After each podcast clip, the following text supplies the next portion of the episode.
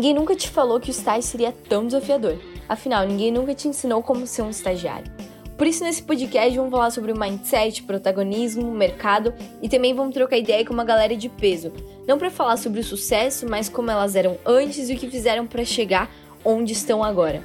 Eu sou a Camila Cross e ao meu lado Ricardo Perialdo e nós vamos te ajudar a se tornar um estagiário sênior. Ah, e aproveita e segue a gente lá no Insta, estagiário.sênior. E bom podcast!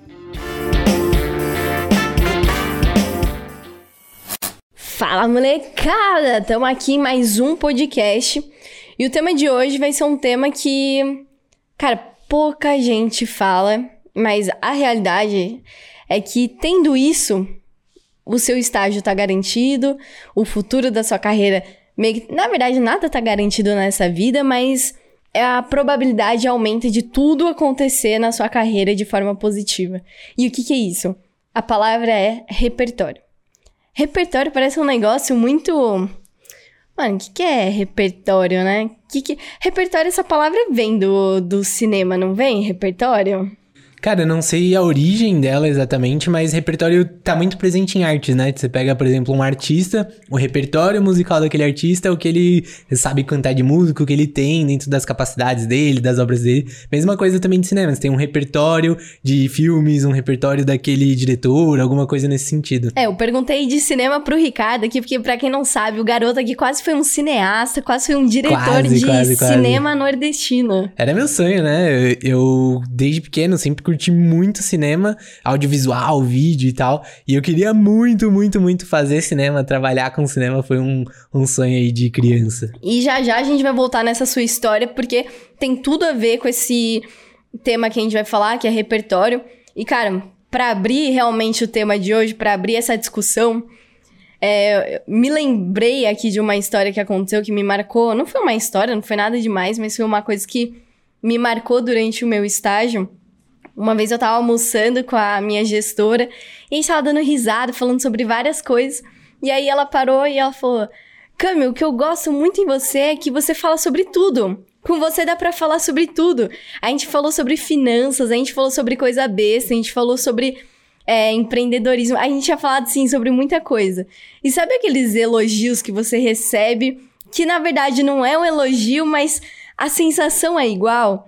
E eu parei para refletir aquele dia sobre isso. Eu falei, caraca, ninguém nunca tinha me falado isso. Eu achei tão legal, sabe?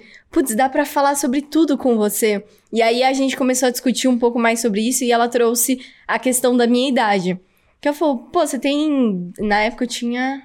Quando eu tava na base, eu tinha 19, 19 anos. anos. Ela falou, pô, você tem 19 anos e a gente tava falando sobre investimento em bolsa, sobre tesouro direto. E aí a gente falou sobre empreendedorismo, um pouco do que estava acontecendo. A gente tinha falado sobre um monte de coisa, desde os negócios que a gente. dos projetos que a gente estava tocando lá na área. E eu comecei a, a parar para pensar. O que que me levou ter esse tanto de assunto, sabe? Porque foi um negócio que eu não aprendi na escola, não aprendi na faculdade. Não necessariamente era um tema que os meus pais conversavam comigo ou os meus amigos conversavam no dia a dia mas eu acho que tudo veio da curiosidade. E foi meio que nesse momento que eu comecei a olhar para as coisas que eu fazia com uma forma, meu, por que, que eu tô fazendo isso? Como que isso me destaca? O que, que os outros universitários estão fazendo? Porque nem todo mundo recebe esse tipo de comentário.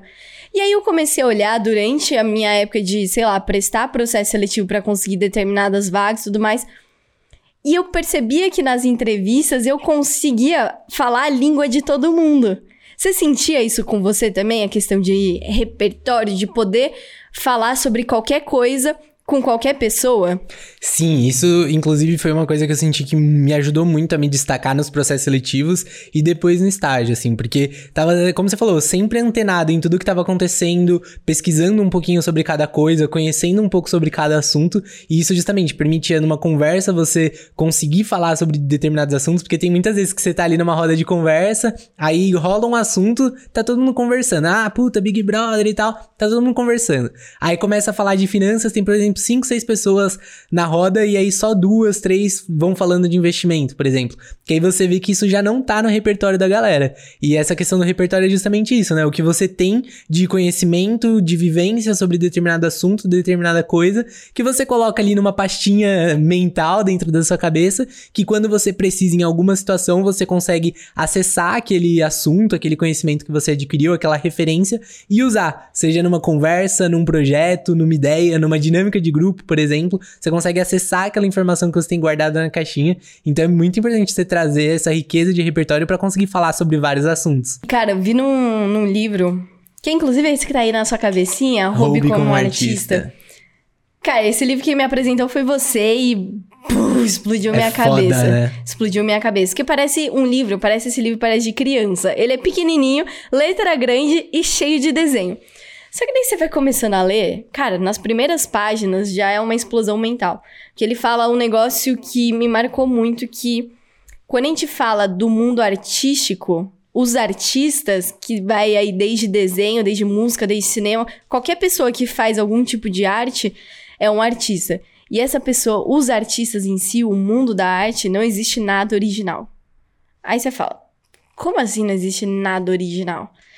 Realmente, o livro fala, ele te afirma, nada é original. Todos os artistas roubam, eles furtam coisas. Aí você fala, porra, mano, que papo doido é esse? Mas ele fala, os artistas olham para o mundo de uma forma diferente. Eles querem aprender tudo. Não existe coisas boas e coisas ruins. Existem coisas que, que vale a pena serem roubadas e coisas que simplesmente não valem. Que significa assim. Pô, tem coisa na vida que você aprende que você fala, eu quero levar isso pra minha vida, eu sei que em algum momento eu vou usar e tal. E tem coisa que acontece que, ou assunto que você lê, ou o livro que você lê, que você fala, ah, mano, é mais fácil jogar fora. Só que, em alguns momentos, logo no comecinho da minha carreira, quando eu comecei a estudar, lembra quando a gente começou a ver muito sobre startup e tal? Tinha muitos conceitos, muitas coisas que eu tava lendo, aprendendo, que não fazia sentido na, na época. Eu olhava e falava, mano, o que, que é valuation? Tipo, sei lá, eu entendia, mas falava, por que, que eu tô aprendendo essas coisas? Será que eu vou usar no meu, na minha carreira de estágio? Sei lá, sobre 5G. Mano, 5G nem chegou, na época nem tinha, ninguém tava quase falando de 5G. Só que esse negócio que você falou de caixinhas mentais, isso é o que um artista faz. Um artista vai olhando pro mundo de uma forma de o que, que eu posso roubar? E esse roubar ele vai colocando em caixinhas mentais. Por quê? Em algum momento, tudo que tem naquela caixinha pode se tornar algo novo ou pode te ajudar em alguma coisa. E a combinação dessas coisas vira uma coisa nova. É a combinatividade. Combinatividade, criatividade, combinatividade. Que é você pegar coisas às vezes que não tem nada a ver, mas graças àquele entendimento sobre coisas nada a ver, vai vir um puta de um insight e falar: "Mano, e se a gente fizer isso, isso, aquilo?" E cara, quando um, um universitário, que é a pessoa que, que tá fazendo faculdade, tem essa sacada de não vou ficar somente com os conhecimentos da que eu tô aprendendo na sala de aula do meu professor. Eu vou além disso, porque quando eu pegar aí num papo num processo seletivo com algum gestor, diretor, ou se eu for estagiário e no elevador eu, eu me encontrar com um puta diretor, ou agora que tá todo mundo em home office, né? Acabar querendo se aproximar de alguém, você tem o que conversar. Você tem assuntos aleatórios para puxar. E uma coisa que eu achei sensacional também, que foi. Uma coisa foi levando a outra, né? É engraçado a gente falar isso de repertório, porque é justamente essa caixinha que você acessa. E o que, que é interessante? Quando a gente observa uma informação, a gente observa essa informação através de um óculos. Eu tô com óculos aqui, esse óculos tem uma lente. Essa lente que a gente observa o mundo à nossa volta, as coisas à nossa volta, são a lente das nossas vivências, das nossas experiências e do repertório que a gente já tem. E sabe o que é engraçado? Por exemplo, esse livro aqui, Hobby como Artista, ele é de um escritor, de um artista mesmo, e ele é muito voltado pro lado artístico, pro lado da arte. E a primeira vez que eu li esse livro foi na época quando eu era adolescente que ali. Da hora. E tava na parada de cinema, estudando cinema e tal, estudando roteiro. E esse livro encaixou perfeitamente para mim. Porque eu tava muito naquela vibe, velho, eu preciso escrever um roteiro de um curta, preciso fazer não sei o que. E esse livro trouxe muitas ideias, muita referência pro lado artístico. Então eu adquiri esse repertório. Passou um tempo, alguns anos, já tinha saído de mim a ideia de seguir no cinema, já tava cursando administração e tal, tava no trabalho, e aí eu peguei esse livro para reler. E quando eu reli esse livro, eu vi ele de uma forma totalmente diferente. Essa parada de roubar como artista para fazer os roteiros, falei, caraca, mano, roubar ideias de outras empresas, não roubar a ideia da empresa, mas pegar a referência do que outras empresas fazem, outros mercados. Cara, o que estão fazendo no mercado de agricultura que eu posso aplicar aqui em cartões de crédito, por exemplo? E aí, quando eu reli esse livro, eu, eu reli ele com esse outro olhar, esse outro olhar, o meu outro olhar do meu repertório já tava totalmente diferente, porque eu já tava vendo isso com um ponto de vista de negócios. Beleza, passou esse ponto e tal. De novo, fui reler esse livro já no estagiário sênior como produtor de conteúdo, por exemplo. E a perspectiva já foi totalmente diferente. E é muito importante essa parada do repertório, justamente porque quanto mais repertório você adquire nos seus diferentes momentos de vida, você vai olhar as coisas de formas diferentes. E teve um curso que eu fiz de design thinking, que é uma metodologia de inovação e tudo mais. E não é só colar post-it. Não é só colar post-it. e, cara, nesse curso, uma coisa que me marcou muito foi o termo vaca rosa que a gente ouviu. E isso é a base da inovação que eles falam, né? Que, um, enfim, um teórico da inovação criou um termo que é variação segue retenção seletiva. E aí fizeram o acrônimo, que pegaram as letras lá, é VCRA, e que variação segue retenção seletiva. Uma menina tava, é, precisava decorar o um negócio, ela escreveu essas iniciais e ela falou: Mano, se eu colocar um A aqui, mas fica vaca rosa. E aí pegou o termo dentro dessa área de inovação aqui no Brasil especificamente. Mas enfim, dei a volta no mundo para falar disso que ele falava que a base da inovação é esse negócio de variação segue retenção seletiva. E o que significa isso? De novo aqui, roubaram uma coisa lá das ciências biológicas do, da teoria de Darwin, de variação seletiva das espécies e tal. Ou seja, então, mano, super resumindo. Puta, tinha lá a mata, a floresta e tinha as girafas.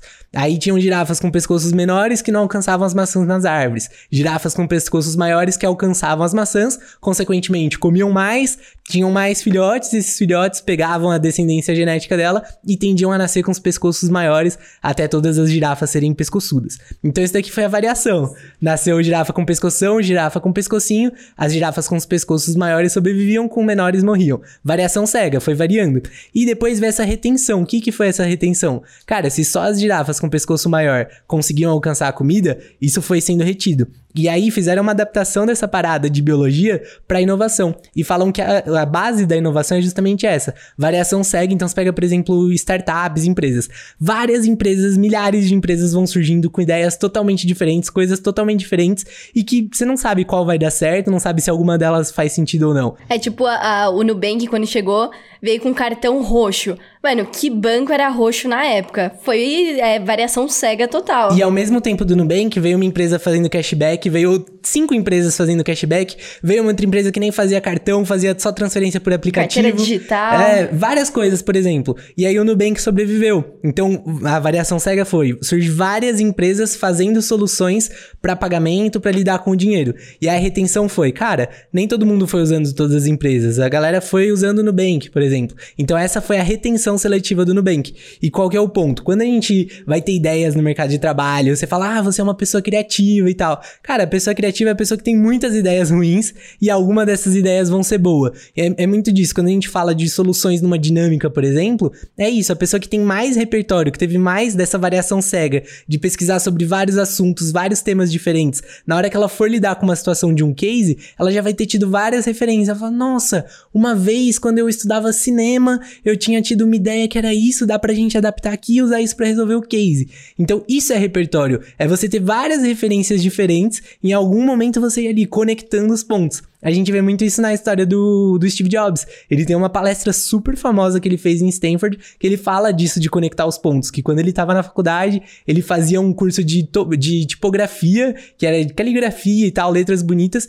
E era um curso totalmente nada a ver, não tinha nada a ver com o curso da faculdade dele. É, ele viu esse curso estampado ali num poste, tinha uma propaganda, ele falou: ah, tô sem nada para fazer, vou. Foi e fez. E depois de anos, quando eles estavam projetando o Mac, ele trouxe esse conhecimento que ele pegou dessas aulas de tipografia e colocou no Mac e hoje os computadores têm fontes diferentes, cores diferentes. Então você vê essa combinatividade de você pegar referências diferentes. É por isso que é muito importante adquirir esse repertório. E puxando isso do Steve Jobs, ele até zoou, ele fala: graças à minha aula de tipografia, de caligrafia, que o Windows também tem as letras bonitas. E vem muito disso do roube como um artista. O, o Bill Gates roubou e o que, que é roubar? Até explicando o nome aqui do livro, Roube como artista. Não é simplesmente você falar, ah, Red Bull, energético, nossa, vou chamar de Bird Bull, a minha, o meu energético, vou criar também de embalagem azul e etc. Isso é você tá plagiando. Roubar é muito mais você pegar referências e fazer um remix dela. Transformar, usar aquilo como base para abrir sua mente e fazer algo semelhante, porém com a essência de outra coisa, com a sua própria essência, e você transforma. É, nesse exemplo que você trouxe do Red Bull, é você pegar, cara, a Red Bull é uma empresa que tem uma puta comunicação voltada ali pros instintos, pro negócio de esporte radical, que pega com o emocional da pessoa e fala, caraca, olha que foda a comunicação do Red Bull que vende energético. Aí você tá lá no seu case da dinâmica, resolvendo um negócio que você tem que criar uma solução de um produto para jovens, sei lá, vamos pegar aqui exemplo na área de cartões de crédito. Cara, por que, que você não pega essa referência da forma como o Red Bull se comunica para vender energético e traz essa referência da comunicação para vender cartão de crédito para jovem, por exemplo? Aí você vai entrando nessas questões. Às vezes você tá numa situação de trabalho que você precisa de uma ideia para um projeto e tal, e isso vai surgindo. Eu lembro que uma coisa que me ajudou a me destacar muito no estágio foi a minha capacidade de fazer apresentações no PowerPoint, que eu era muito bom nessa parte visual e tal. E de onde que surgiu isso? Da época que eu estudava cinema, porque eu estudava é, composição de imagem, estudava fotografia, estudava criação de roteiro, storytelling e tal. E quando eu ia montar uma apresentação, quando eu ia contar uma história, fazer uma apresentação para alguém, levar alguma coisa para cliente, eu conseguia pegar dessas fontes de aprendizado que eu tinha tido e conseguir aplicar isso dentro do negócio. E assim você vai conseguindo se destacar muito, vai conseguindo ser o famoso profissional fora da caixa, porque está todo mundo tendo as mesmas referências, o mesmo repertório, só aprendendo o que é ensinado na faculdade, ninguém tá pensando diferente. Mas se você teve vivências e experiências diferentes, isso vai te ajudar muito a se destacar. É, e um negócio legal que, que você até falou esses dias no Stories, que eu acho que é legal repetir aqui para quem não ouviu, que durante o seu estágio, você trabalhava com cartão de crédito e você tinha ali algumas alternativas. Você podia aprender com o que você estava vendo, com as coisas ali do seu dia a dia, aprender com aquilo e fazer o mesmo daquilo, multiplicar aquilo. Ou você podia criar o seu próprio repertório, você podia roubar como artista. E o que, que você fazia? O Ricardo era o louco de. Ele via algum banco novo, alguma carteira digital e falava: Nossa, vou pedir esse cartão. Aí chegava o cartão, ele abria a segunda gaveta do, do armário ali da mesa dele, da bancada, e colocava o cartão e fechava. Ficava, Ricardo, tem tipo uns 50 cartões. Que que é isso? Que porra é essa? E conta aí, qual que era seu raciocínio por trás? É porque no, no meu estágio eu trabalhava na área de produtos de cartões de crédito. E a área de produtos é responsável por criar produtos, criar precificação, estratégia de venda, é, melhorar a usabilidade, aumentar a utilização do produto e tudo mais. E aí, por exemplo, às vezes a gente tinha um desafio que a gente via que um quarto dos clientes demoravam 10 dias a mais do que a média para desbloquear o cartão. Isso fazia com que o dinheiro que ele começasse a usar no cartão demorasse mais para chegar pra gente, atrasava a receita e a gente faturava menos. Um exemplo aqui de negócio. Então, o que, que a gente olhava? Cara, qual que é o motivo da pessoa não desbloquear o cartão? E aí a gente pesquisava e entendia que o motivo era porque ele não sabia como desbloquear, ficava confuso e tinha preguiça de ir até o caixa eletrônico, por exemplo. Aí ao invés de a gente falar, ah, puta, beleza, vamos falar pro cara ir no caixa eletrônico. Não, a gente tinha essa funcionalidade dentro do aplicativo. Ele poderia acessar o app dele e desbloquear o cartão. E aí o que, que eu fazia? Como eu trabalhava com isso, eu precisava de referências. Eu poderia muito bem chegar no banco, ir lá para a área de marketing. Olha, pessoal, preciso de uma pesquisa de benchmarking de outros players do mercado para a gente poder definir a nossa estratégia. Aí a área de marketing ia lá, contratar uma agência de pesquisa, fazer um briefing para essa agência de pesquisa, passar um mês, dois meses, até eles fazerem um estudo, trazerem para a gente gastar 20 mil reais nesse estudo, falando como que os outros bancos faziam para desbloquear os cartões deles. Então isso acontece em empresas grandes. E o que, que eu fazia? Cara, eu pegava a minha conta mesmo, tava em casa, e abrindo conta em um monte de banco, um monte de cartão, pedia um monte de cartão de crédito crédito e ia guardando para ter como referência. Então, em algum momento precisava mudar a experiência de desbloqueio do cartão. Cara, vou ver como o Nubank faz, vou ver como um cartão pré-pago faz, vou ver como o cartão no Mercado Livre faz. E eu tinha esse acervo ali de várias coisas que me ajudavam a ter essas referências. E é aquilo de você pensar fora da caixa. Eu não ficava só no meu dia de trabalho vendo os meus próprios cartões, eu tava olhando o que acontecia ao redor. E ao mesmo tempo que eu fazia isso, eu também sempre olhava aplicativos de outras coisas. Cara, como que é um aplicativo de aquele que a gente usa para dormir? Qual que é a mecânica do aplicativo? Como que você fuça nos menus daquele aplicativo? Que era um negócio totalmente diferente de um aplicativo de cartão. Mas quando eu tava desenhando e pensando em soluções pro aplicativo de cartão, eu tinha essa referência para buscar. É muito engraçado isso.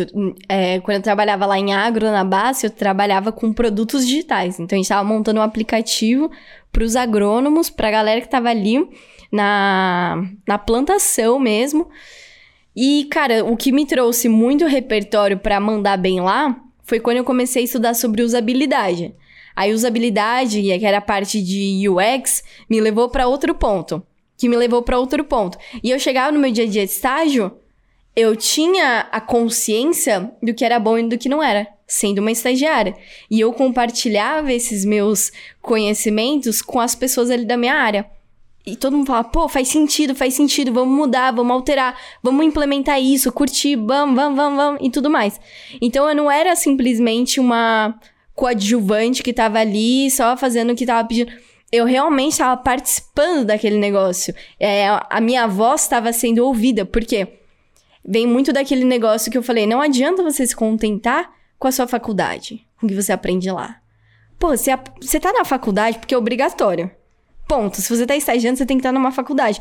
Mas não necessariamente o que você tá aprendendo lá é relevante. Você tá numa faculdade, ok, isso é um fato.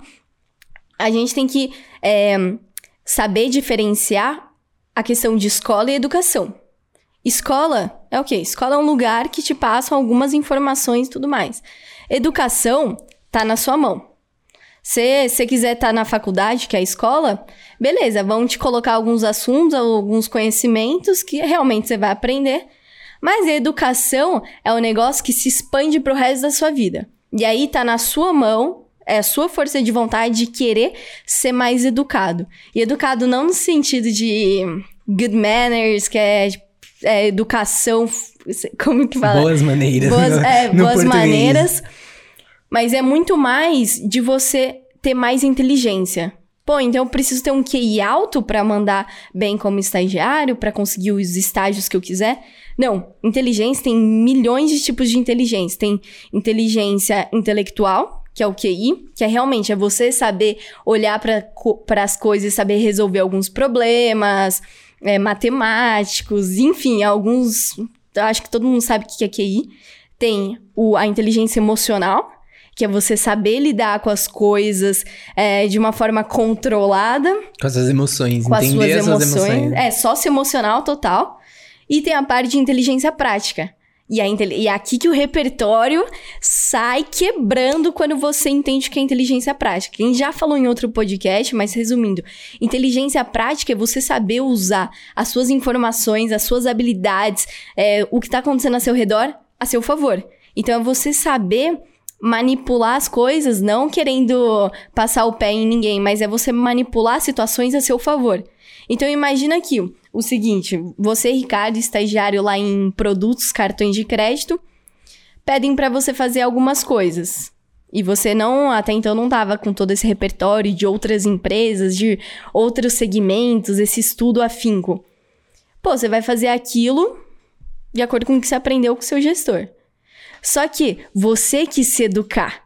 Você falou, mano, vou pegar isso daqui e eu vou me vender. Eu vou mostrar que eu sei, porque daí vão perceber que eu tô afim de participar e eu vou ser analista. Vão querer. É impossível não me quererem como analista, porque eu tô mandando bem. Eu vou me vender com isso. E aí você foi lá, você teve essa inteligência prática de usar isso a seu favor. E essa parte de você entender a diferença de educação e escola e entender que isso vai te beneficiar, cara, é assim, a virada do jogo. É muito a virada do jogo. E eu, eu vejo uma coisa que, assim, muitas vezes a galera tá muito preocupada em falar, nossa, para conseguir um estágio eu preciso fazer curso, as empresas só pagam quem tem curso, quem não tem, não sei o quê. E a pessoa só se preocupa em fazer curso para entrar no estágio. Depois que ela entrou no estágio, meio que caga, se acomoda. Que aí fica naquilo. A pessoa acha que estudar é estudar pra faculdade, acha que trabalhar é estar no trabalho. Mas é, é muito importante o que você faz no seu tempo livre. Até uma pessoa tinha mandado uma, um negócio depois que eu postei esse story falando dos cartões de crédito, e aí a gente levantou esse assunto. Que ela falou, cara, eu nunca pensei nisso, nunca pensei que no meu tempo livre eu tinha que pensar no que fazer no trabalho, me preparar para mandar melhor no estágio, nunca pensei que eu tinha que estudar fora da faculdade para conhecer mais coisa. E eu falei, cara, normal isso. A maioria das pessoas não pensam nisso. A maioria das pessoas não fazem isso. E não tá errado. Mas é por isso que é a média das pessoas. A maior parte das pessoas só estuda na faculdade, só trabalha no trabalho. No tempo livre, faz outras coisas. Não tá errado. É uma escolha. Mas se você quer se destacar, você quer sair da média, você tem que fazer o que a média não tá fazendo. Então, o que eu via muito no meu trabalho, quando eu tava estagiando, eu, eu focava muito em quê? Cara, eu preciso aprender mais coisa, eu preciso pegar mais referência para trazer para cá, para aplicar, aplicar para ter resultado e conseguir mandar bem. Então eu coloquei uma meta para mim que todo mês ou a cada dois, três meses eu tinha que fazer um curso. Às vezes eu fazia um curso grande que eu gastava uma grana boa e às vezes não. Às vezes era curso barato de 50 reais, curso gratuito, ia pra palestra, várias coisas assim. Mas eu sempre colocava que eu tinha que fazer isso. E aí um exemplo. E, ah, além disso, eu também sempre ouvia podcast, indo pro trabalho, no almoço, lia livro e tal. Em um podcast que eu tava ouvindo sobre um tema X de mercado, eu ouvi falar da palavra gamification. Falei, caraca, o que, que é isso, né? E eles iam explicando que gamification é você pegar mecânicas de jogos e aplicar isso dentro dos negócios para aumentar os resultados de negócio. Falei, caraca, bonito, hein? Aí eu fui, fui pesquisar um pouco mais e tal, entender um pouco mais sobre o assunto. E eu falei, nossa, interessante. Aí na hora do meu almoço, enquanto eu comia minha marmitinha no trabalho, tava lá olhando na internet e eu vi um curso de gamification. Falei, caraca, acho que eu vou fazer esse curso. Achei interessante o assunto e tal, vou fazer para aprofundar um curso aleatório, assim. Mas beleza, fui lá e fui fazer esse curso. Cara, eu gostei muito do curso, ele trazia vários insights. E aí, por exemplo, é uma aplicação de gamification na vida real. Pegar dentro do mercado de cartão de crédito mesmo, milhas aéreas. Cara, milhas é um exemplo de gamification, porque quando a pessoa gasta, ela ganha um ponto. Quando você faz isso, você troca esses pontos por uma recompensa. E isso faz o que? A pessoa muitas vezes ela vai querer gastar mais no cartão justamente para ganhar o ponto e recompensar. Mesma coisa no videogame. Você vai jogar um jogo que te dá moedinha, você vai ficar fazendo coisa para ganhar moedinha e poder ter uma recompensa. Então as empresas perceberam isso, aplicaram no cartão de crédito. E aí muitas vezes um gasto que a pessoa não ia fazer no cartão de crédito, ela opta por fazer justamente para ganhar o ponto. Então isso daqui é só um exemplo de gamificação. Mas aí, passou um tempo, eu recebi o convite para ir para a área de produtos, depois que eu criei aquele um projeto e tal. E esse convite, uma das coisas que eu ia fazer lá era o seguinte: a gente tinha o time comercial, que era a área que eu tava, e toda vez que a gente ia visitar uma empresa para fazer negociação e tal, o executivo de vendas, que era o vendedor, entre aspas, ele precisava registrar aquela visita.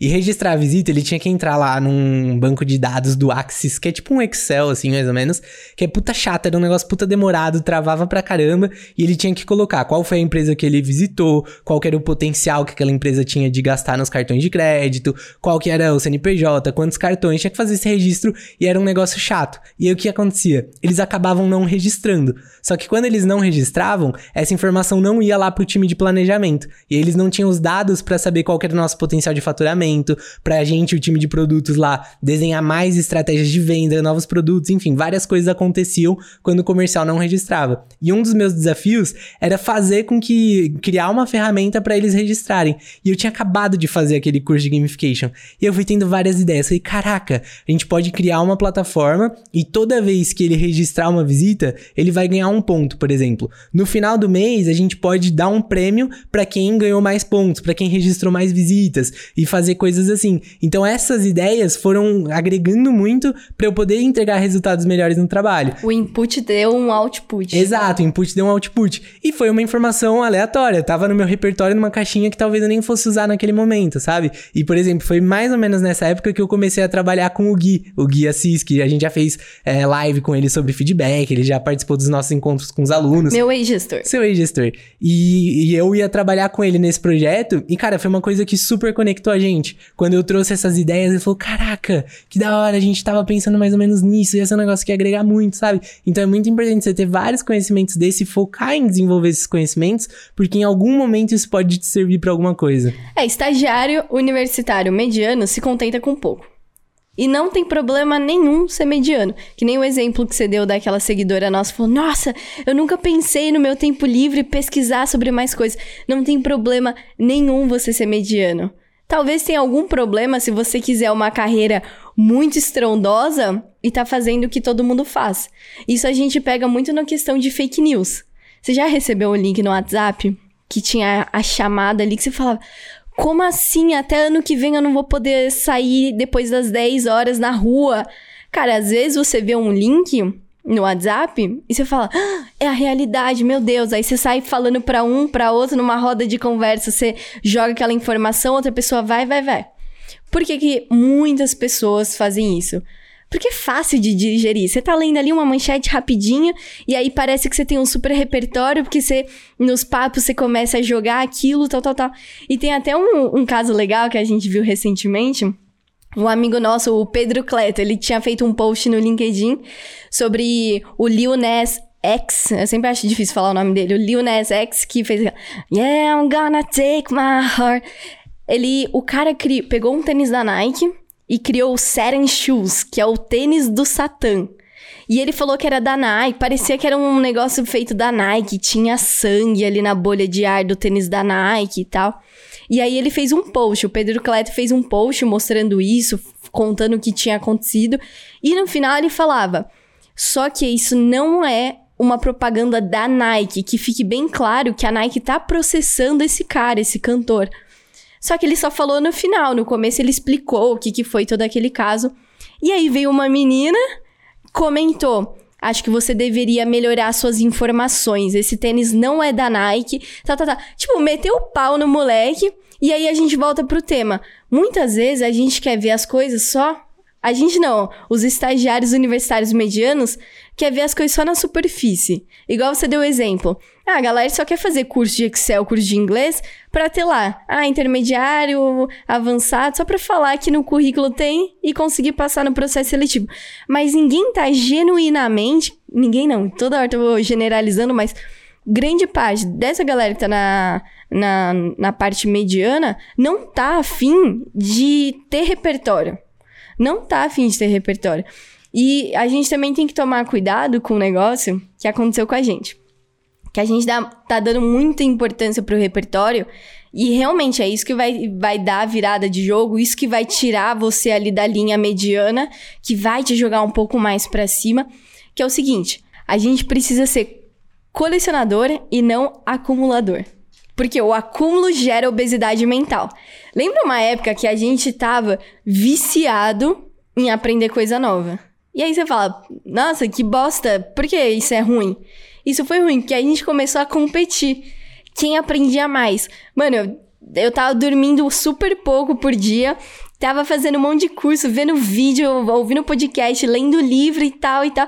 E a gente começou a entrar numa competição, só começou a ser uma obesidade mental. Por quê? Aquilo não tava sendo utilizado para nada.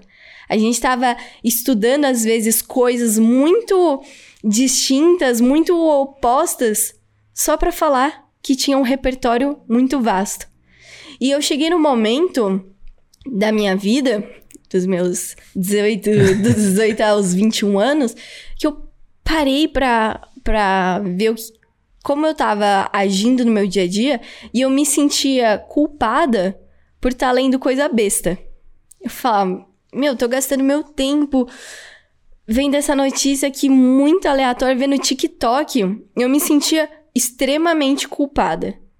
Só que eu comecei a ficar com essa obesidade mental, eu tava ficando tão cansada que eu não tava mais conseguindo ser criativa. Então toda a minha caixinha mental que tava aumentando era o input, tava entrando muita coisa, mas não tava saindo absolutamente nada. E aí que eu aprendi um termo muito legal que é procrastinação criativa. Que é o seguinte: muitas vezes o seu repertório vai vir de coisas totalmente bestas, mas também de totalmente inteligentes. É muito da junção. E volta aquele negócio, combinatividade. Por exemplo, eu gosto muito de estudar sobre marketing, inovação e etc. E aí eu, me sentia culpada em ver TikTok. Só que aquele negócio do repertório, tudo você consegue ver de uma forma diferente. Você tinha dado lá o exemplo que você leu esse livro na época que você queria ser diretor artístico. Você leu com uma cabeça. Depois você entrou na faculdade, começou a ver sobre startup, queria ver mais seu lado administrativo no seu estágio. Você viu com uma outra maneira. Como me destacar no meu estágio? Agora que você está empreendendo, você viu isso com outro olhar. Porque o seu momento te deu uma nova bagagem para você conseguir enxergar de uma nova forma. E eu falei: pera, tudo na vida a gente consegue enxergar negócios por trás. Então, essa procrastinação criativa veio no momento certo, que eu tava ficando extremamente estressada. Que é o seguinte: o TikTok. Eu tinha culpa de ver TikTok. Eu falei, pô, dá pra eu ver isso aqui com um olhar de negócio. Como? O que, que é o maior TikToker do mundo? Aí eu fui ver, era a Charlie de Milho. Mano, o que, que a mina faz? Ela dança. Puta, não vou ficar vendo as danças dela. Puta negócio estúpido. Falei, não, pera. Olha isso. As marcas começaram a usar ela para aumentar as vendas. E aí eu fui entrando muito nesse negócio de artistas, branding, que as empresas, marcas, é, mundo digital, tal, tal, tal. E eu falei, caraca, olha isso. Olha a estratégia que a empresa tá usando, tal. E às vezes você saber alguma coisa besta vai te dar um output para um negócio. Caraca, vamos fazer isso. Nossa, as pessoas podem começar a fazer isso. As marcas estão fazendo isso por causa disso, disso, disso. Então é um negócio assim que eu comecei a olhar para tudo. Como que eu posso roubar isso de uma forma legal? Como que eu posso aprender algo novo com isso? Isso é um negócio que a gente incentiva muito nos nossos alunos. Questão do repertório. Seja um repertório através da procrastinação criativa, seja um repertório consciente de você ir atrás. Só que muitas pessoas falam: Mas por onde eu começo a estudar?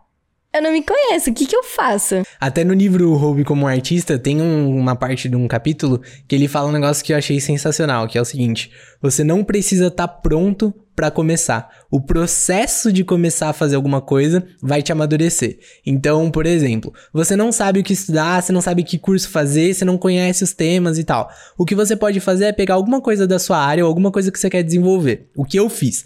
Quando eu tava nessa fase de começar a ouvir muito podcast, pegar muita referência, eu via vários assuntos. Então eu pegava um podcast de empreendedorismo, um podcast de negócio, um podcast de comunicação, produtividade e ouvindo. Aí tava lá no meio daquele podcast, ele falou o assunto, tema gamificação. Ah, caraca, o que, que é gamificação? Ia lá e pesquisava gamificação.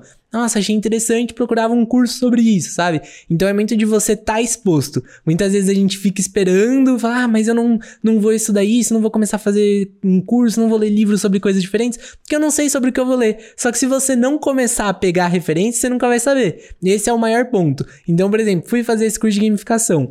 Lá eles citavam uma metodologia de design thinking, por exemplo. Eu falava, caraca, o que, que é essa parada? Ia lá e pesquisava. E aí eu ia e fazia um curso sobre isso. Então é muito assim, você tem que começar a se expor a situações para você conseguir pegar referências e aprofundar nessas referências. Então o um podcast acho que é um dos melhores passos para você começar a fazer isso.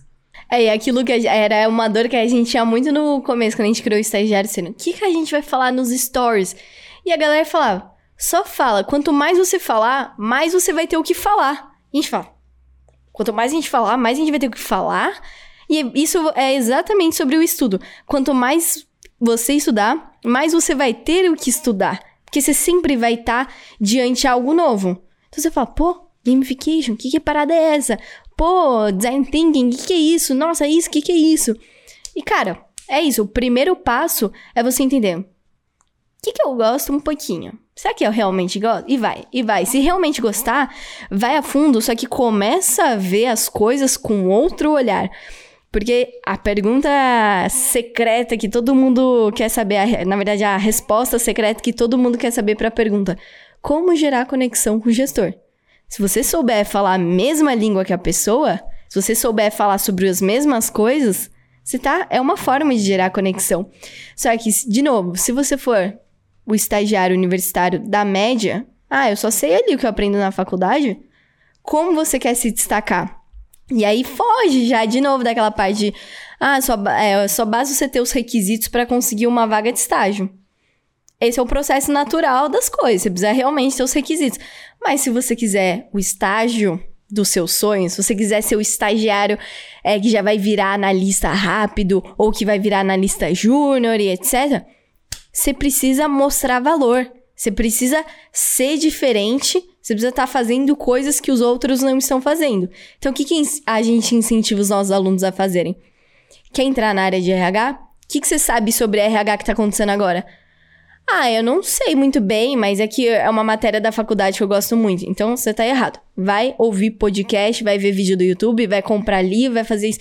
A partir do momento que você souber conversar sobre as tendências, sobre a inovação minimamente, aí você vai se destacar. Ah, mas nossa, isso é muito cansativo. É pra caralho.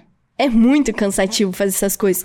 Só que, de novo, todo mundo tá ali na média. Que a média é você fazer ah, o que dá no seu tempo, você conseguir descansar. Mas às vezes você precisa, é igual na academia. Você precisa pegar um peso maior do que você aguenta para conseguir aumentar, para ter mais massa muscular. Para você ser fora da curva, acima da média, você precisa estar tá fazendo coisas que doem, coisas que às vezes vai parecer que você não aguenta, mas você aguenta. De novo aquele negócio de crescer dói e dar trabalho.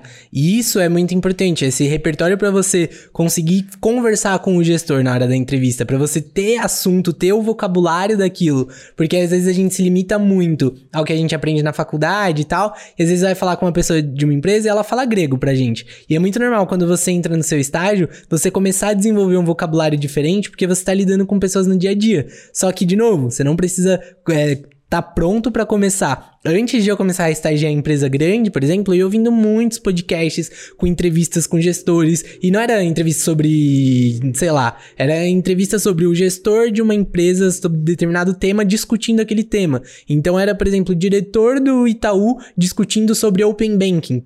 E aí eu ia começando a pegar repertório e palavras do mundo bancário, que era um negócio que eu não conhecia, tinha zero acesso. Então isso pode te ajudar muito a você conseguir se desenvolver e melhorar para os processos seletivos dentro do seu próprio estágio. Isso vai te ajudar pra caramba. Repertório basicamente vai se resumir em duas palavras: vontade e curiosidade. Porque a partir do momento você tem curiosidade, você tem vontade de expandir seu repertório e você tem curiosidade para fazer as perguntas certas, pô, você tá só colocando inputs ali na sua caixinha, na sua caixinha mental. E tem uma outra coisa que é, não adianta você só colocar inputs se você não consegue resgatar. E isso é muito relevante. Se não você... é obesidade mental. Se não é obesidade mental. Se você precisa organizar as coisas de uma forma que você consiga acessar.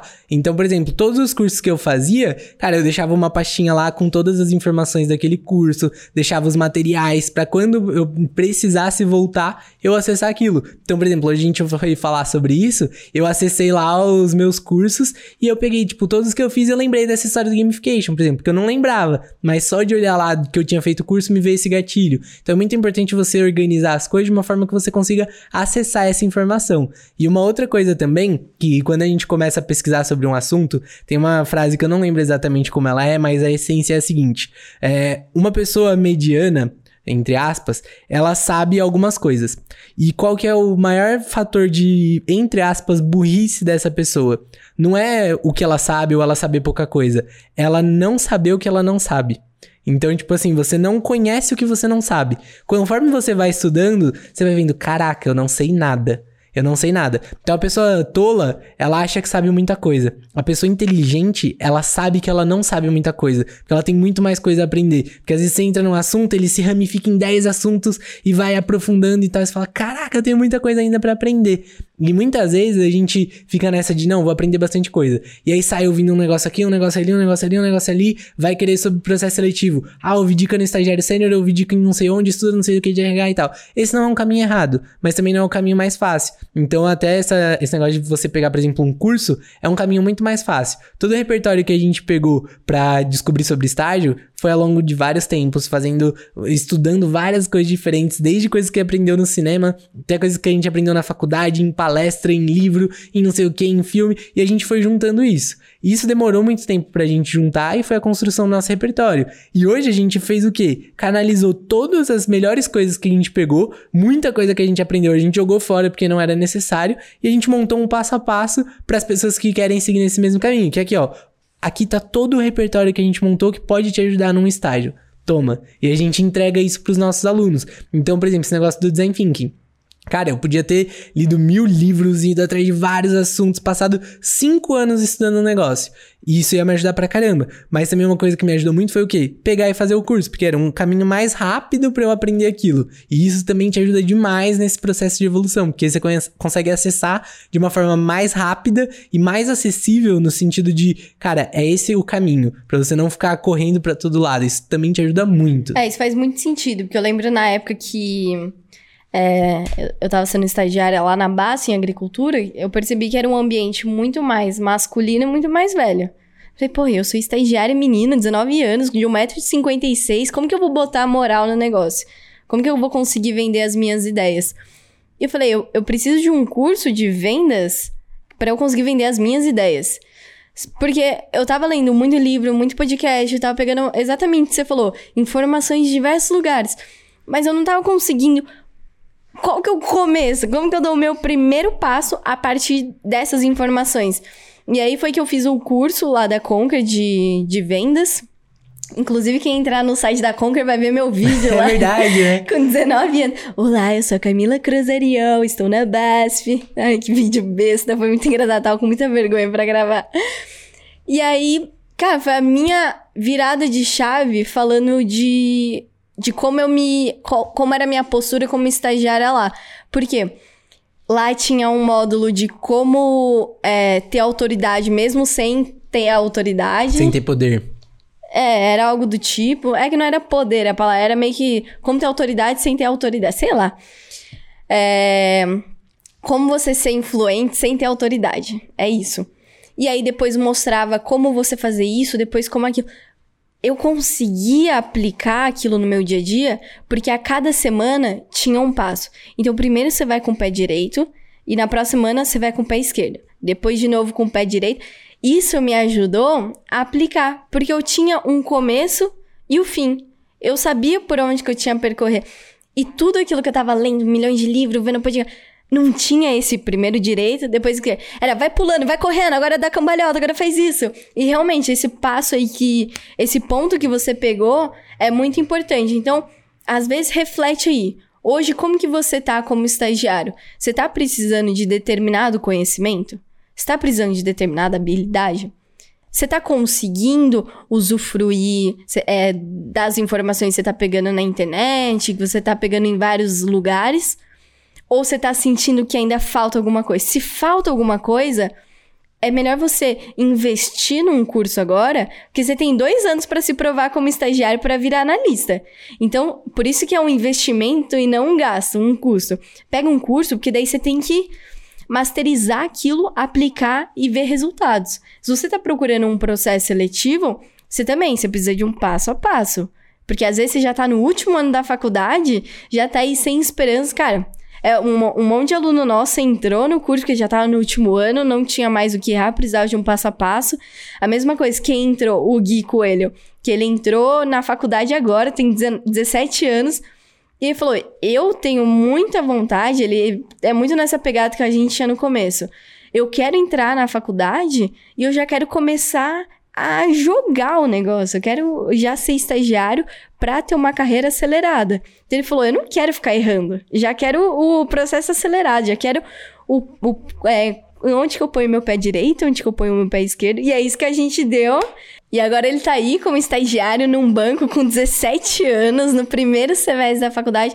Então é muito de visualizar o que você tem agora, o que, que você pode fazer. Tá dando certo?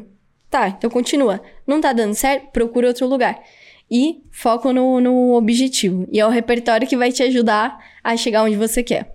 E assim a gente encerra o nosso podcast. Espero que tenha ficado aqui alguns insights para você de correr atrás de aprendizado, correr atrás de se desenvolver, de se atualizar. E, cara, é aquilo. No começo parece que é muita coisa, muita informação, mas cada passo que você dá dentro da confusão é um passo adiante que você está dando dentro da clareza. Então você pega, por exemplo, o curso que você fez de vendas. Cara, quantas dicas de livros, de referências também não vieram de lá? Às vezes você tá com um monte de informação, você consegue canalizando aquela informação para um ponto. E isso vai te ajudar muito. Então, quanto mais você sabe, menos você vai saber, mas mais você vai saber ao mesmo tempo. Isso é bizarro. Mas esse repertório, esse conhecimento sobre coisas diferentes, sobre o mundo, vai te ajudar muito, seja numa dinâmica, num processo seletivo, numa entrevista, vai te ajudar a ter jogo de cintura na hora da entrevista, vai te ajudar a ter ideias dentro do estágio. Isso com certeza vai fazer você sair da média e se destacar falou bonito. E se você estiver ouvindo esse podcast ainda em abril, aproveita que tá rolando a maratona do estagiário sênior. O que, que a gente fez? A gente passa muito conteúdo aqui no podcast, conteúdo no YouTube, no Instagram. Só que a gente deu um passo a passo. A gente falou, vamos pegar tudo que é importante aqui, vamos ensinar a galera a realmente se destacar no processo seletivo e conseguir um estágio foda. Então a gente fez três episódios totalmente gratuitos, você só precisa se inscrever no link que vai estar tá aqui na descrição, porque senão você não vai conseguir assistir, a gente não liberou isso para todo mundo, é só para quem tá dedicado, para quem realmente quer ter resultado. E vai estar tá já no segundo episódio, né, quando esse podcast for liberado. É, esse podcast sai na quinta, o segundo episódio também. Então, hoje, no dia que você tá ouvindo, se for quinta-feira dessa semana, dia, sei lá que dia que é, você vai estar tá tendo acesso aí ao primeiro episódio. E se você estiver ouvindo o podcast, então, antes do dia 30 de abril, ainda dá tempo de você se inscrever e assistir.